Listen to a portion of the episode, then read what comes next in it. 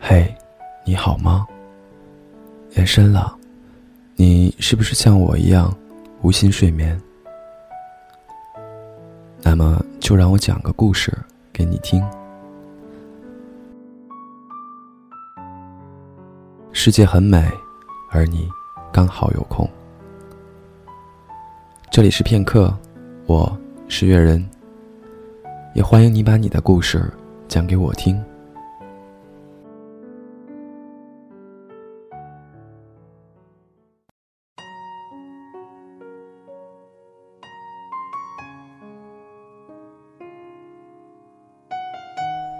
月人呢，今天给大家带来的是来自周文辉的《原来我不是你的奶茶》。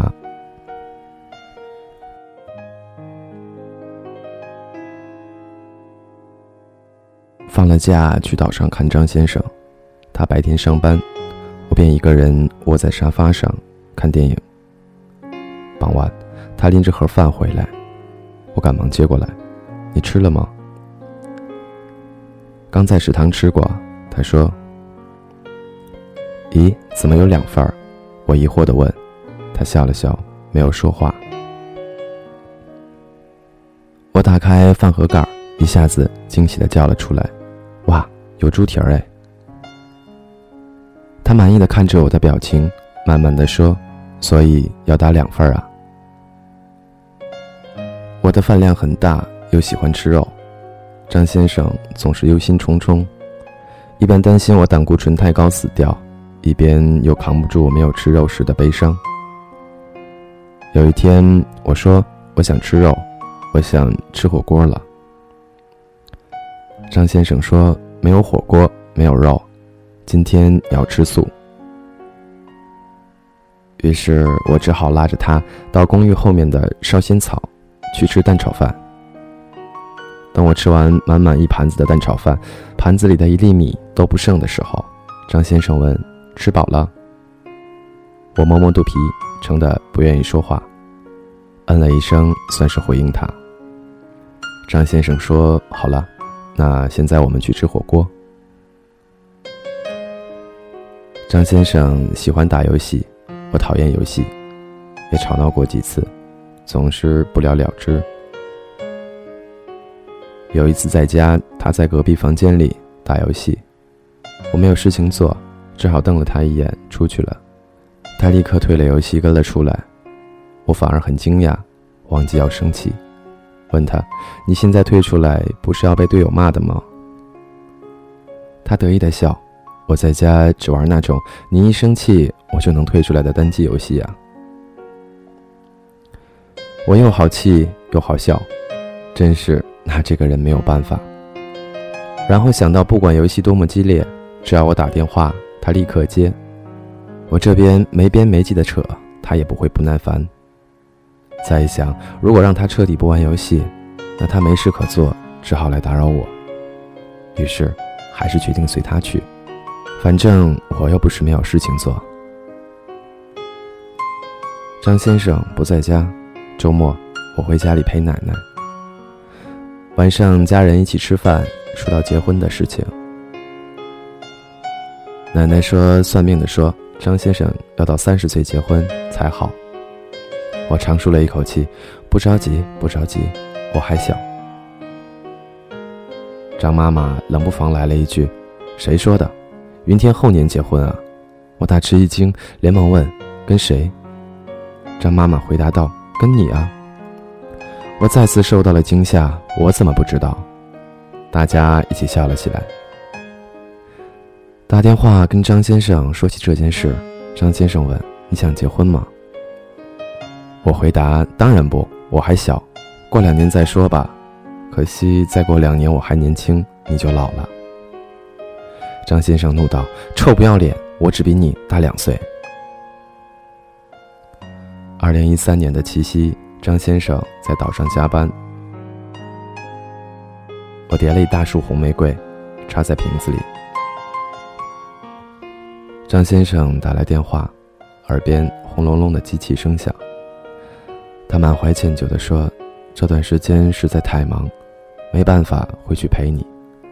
我给卡里存了些钱，你给自己买几件衣服，当我送你的礼物吧。”我沉默了一会儿，没有说话。他问：“怎么了？不开心？”班上，我说：“怎么感觉我被包养了似的？”张先生不屑：“得了吧，除了我，谁愿意养你？”我迅速的冲电话翻了个白眼，然后欢天喜地逛街去了。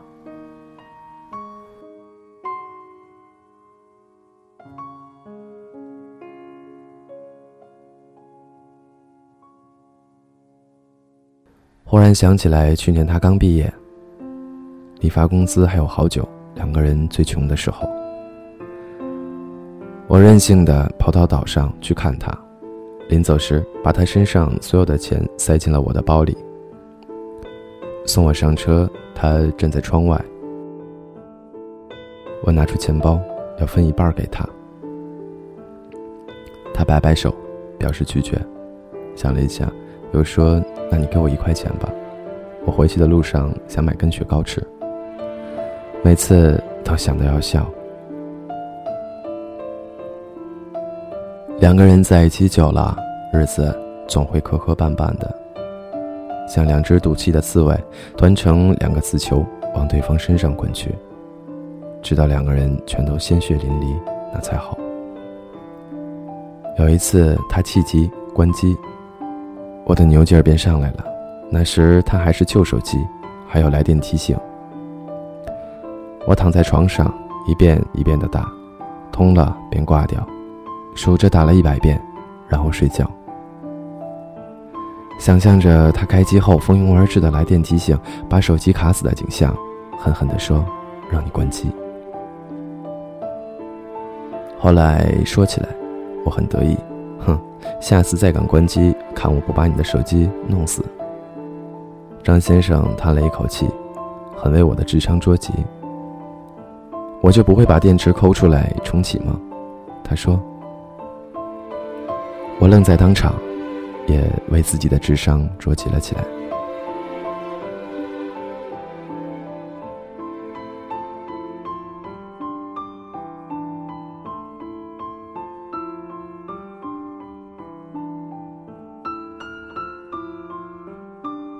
张先生这个人不浪漫，在超市的时候，常常指着架子上的进口奶粉的价格标签来教育我说要努力赚钱。我很不以为然，孩子可以吃面糊糊啊，为什么非要吃那么贵的奶粉呢？张先生脸上的表情立刻变成了哀其不幸，怒气不争。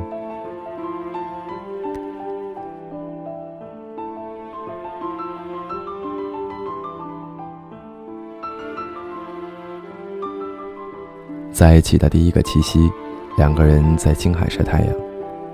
路边有卖花的姑娘，远远的便递过来一支。张先生看着花，看着我，然后从钱包里拿出十块钱。他第一次送花，我第一次收到花。温馨又浪漫的场景吗？本以为他能说一句应时应景的话，结果他说：“拿着玩吧。”不经意间回头，看见他身后背着满书包吃的，左手拎着风筝和帐篷，右手拿着伞和水。再看看自己手里除了一朵花，空空如也，便觉得所谓浪漫，便不过如此罢了。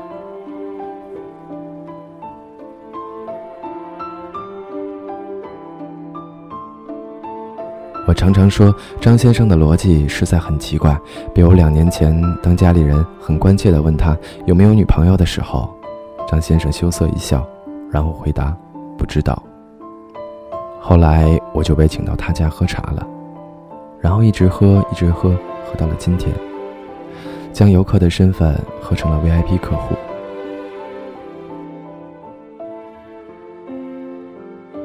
我常常恬不知耻地问张先生。我这么多优点，你到底喜欢我哪一点呀？张先生眼皮也不抬的回答我：“我就喜欢你这么臭不要脸。”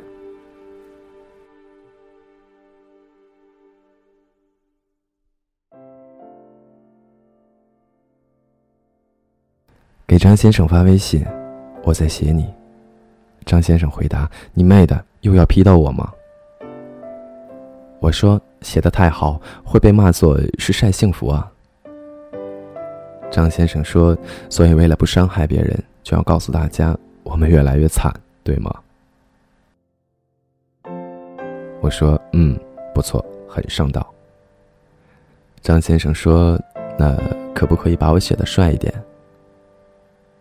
我默默的说：“可是我更想把你写的温柔一点。”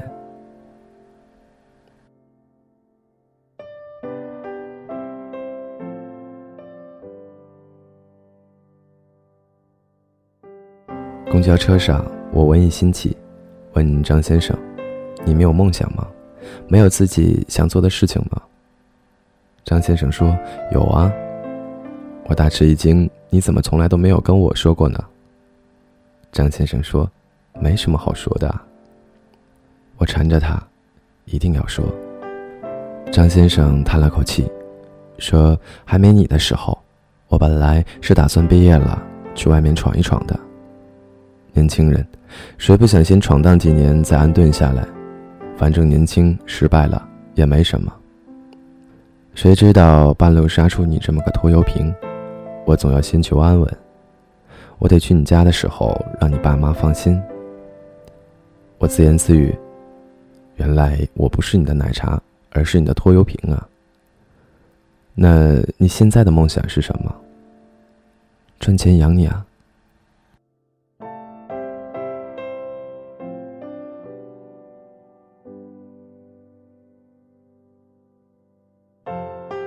今天的故事就到这里。最后呢，祝愿每一位可爱的听众都能收获你自己的爱情，遇到你梦寐以求的张先生，让我花掉一整副青春用来寻你，有你，其他人都变成了将就。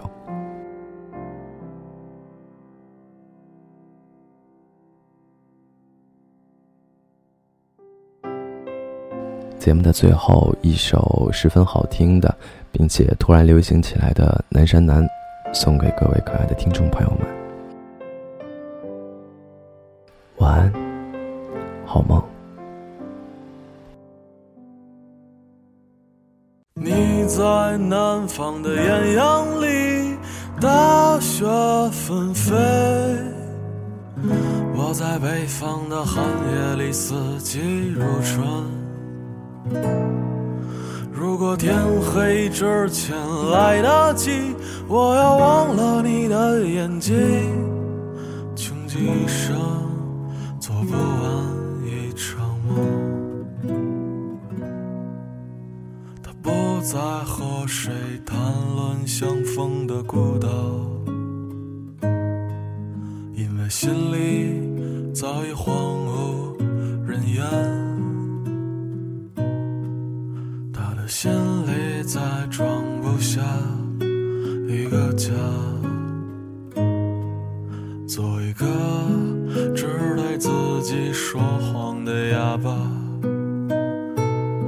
他说你任何为人称道的美丽，不及他第一次遇见你。时光苟延残喘。无可奈何。如果所有土地连在一起，走上一生，只为拥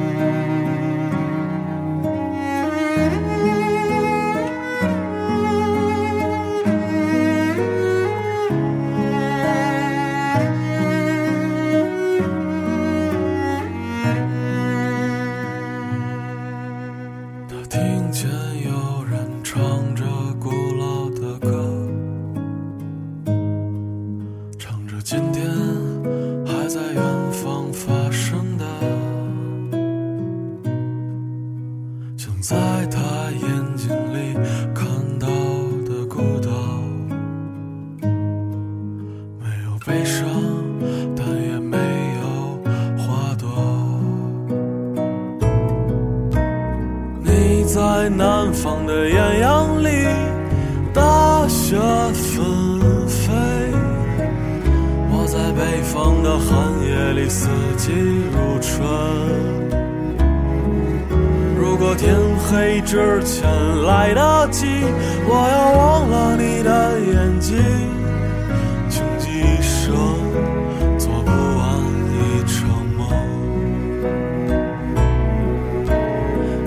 在南方的艳阳里，大雪纷飞；我在北方的寒夜里，四季如春。如果天黑之前来得及，我要忘了你的眼睛。